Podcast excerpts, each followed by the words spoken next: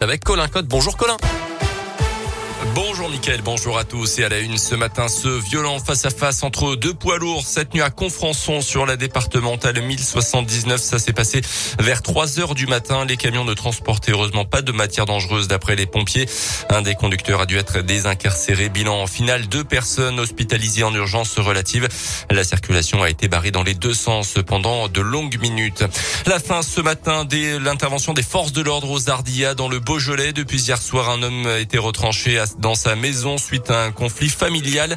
Il aurait d'abord erré de longues minutes dans le secteur en tenant des propos incohérents et menaçants avant donc de revenir chez lui et de tirer à plusieurs reprises sur les forces de l'ordre. Le GIGN avait été appelé en renfort.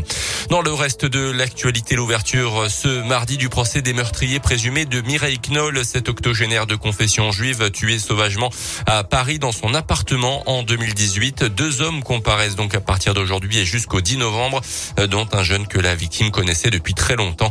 Les juges d'instruction ont retenu le caractère antisémite dans cette affaire.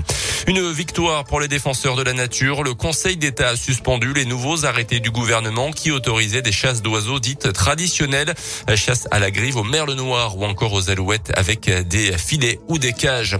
Les sports avec un match de national ce soir. Le FBBP deuxième reçoit Concarneau troisième, un match de haut tableau donc pour les hommes d'Alain Pocha qui n'ont toujours pas perdu cette saison. Coup d'envoi de la rencontre à 19h à Verchères.